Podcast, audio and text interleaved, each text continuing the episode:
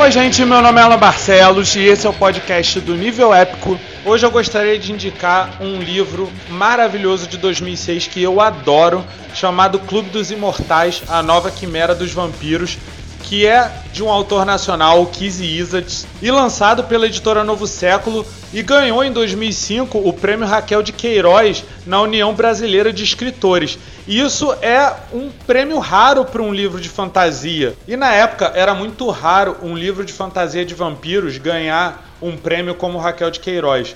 O Isaacs, na verdade, foi o primeiro escritor a receber esse prêmio pela Academia Brasileira de Letras com um livro sobre vampiros. E só por isso já vale muito a pena. Mas você lendo o livro, você consegue entender por que, que ele ganhou o prêmio. Porque a história começa na época do Brasil Império, na cidade do Rio de Janeiro, durante um baile de máscaras para a corte imperial. E entre os convidados surge uma dama de máscara negra que planeja um ardil contra um embaixador francês.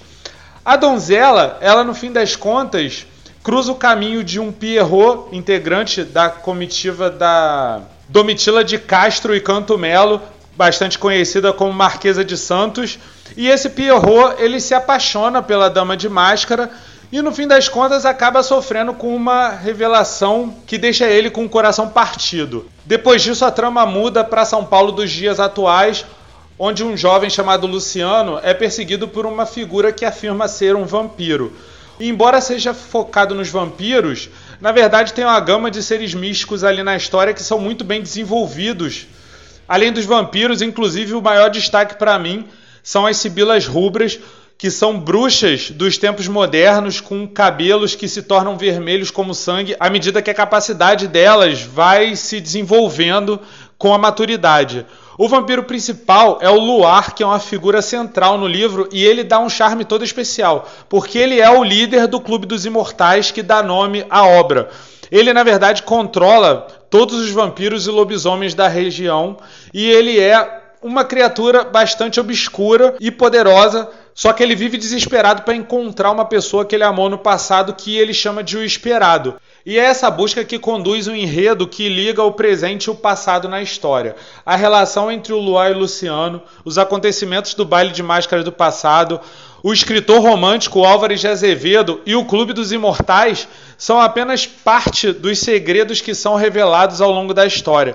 E o final desse livro, a maneira como tudo é amarrado e a forma como o último pedacinho de reviravolta e revelação é deixado para a última página torna o enredo desse livro uma coisa maravilhosa e a razão pela qual eu gosto muito.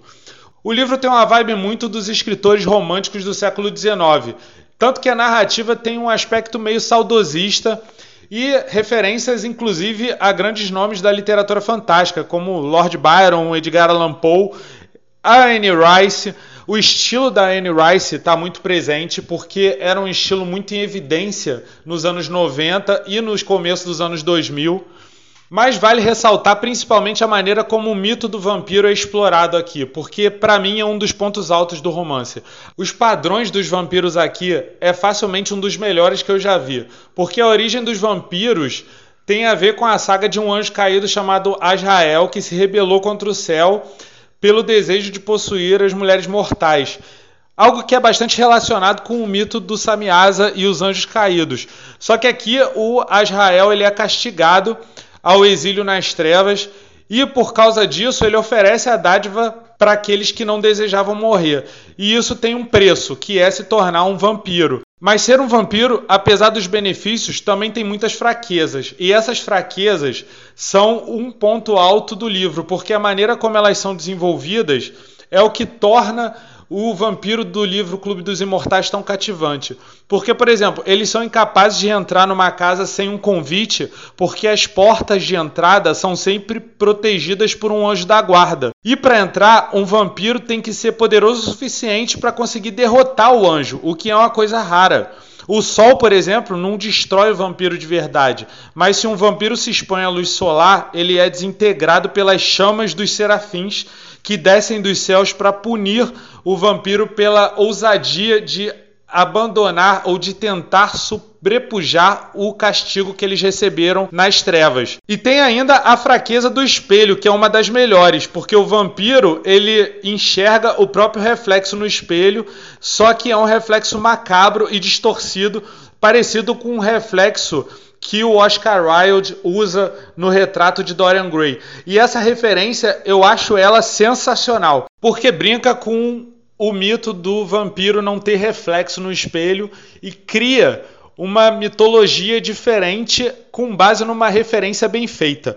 Por isso mesmo que eu indico esse livro do Kizzy Isaac. Ele tem uma mitologia muito rica, uma história cativante com vampiros muito bem construídos e muito bem desenvolvidos. Fora que ainda tem umas reviravoltas muito boas ao longo da história e no final dela, como eu disse anteriormente. É definitivamente uma nova quimera dos vampiros, por isso eu deixo aqui como indicação o livro Clube dos Imortais do Kizzy Isaac.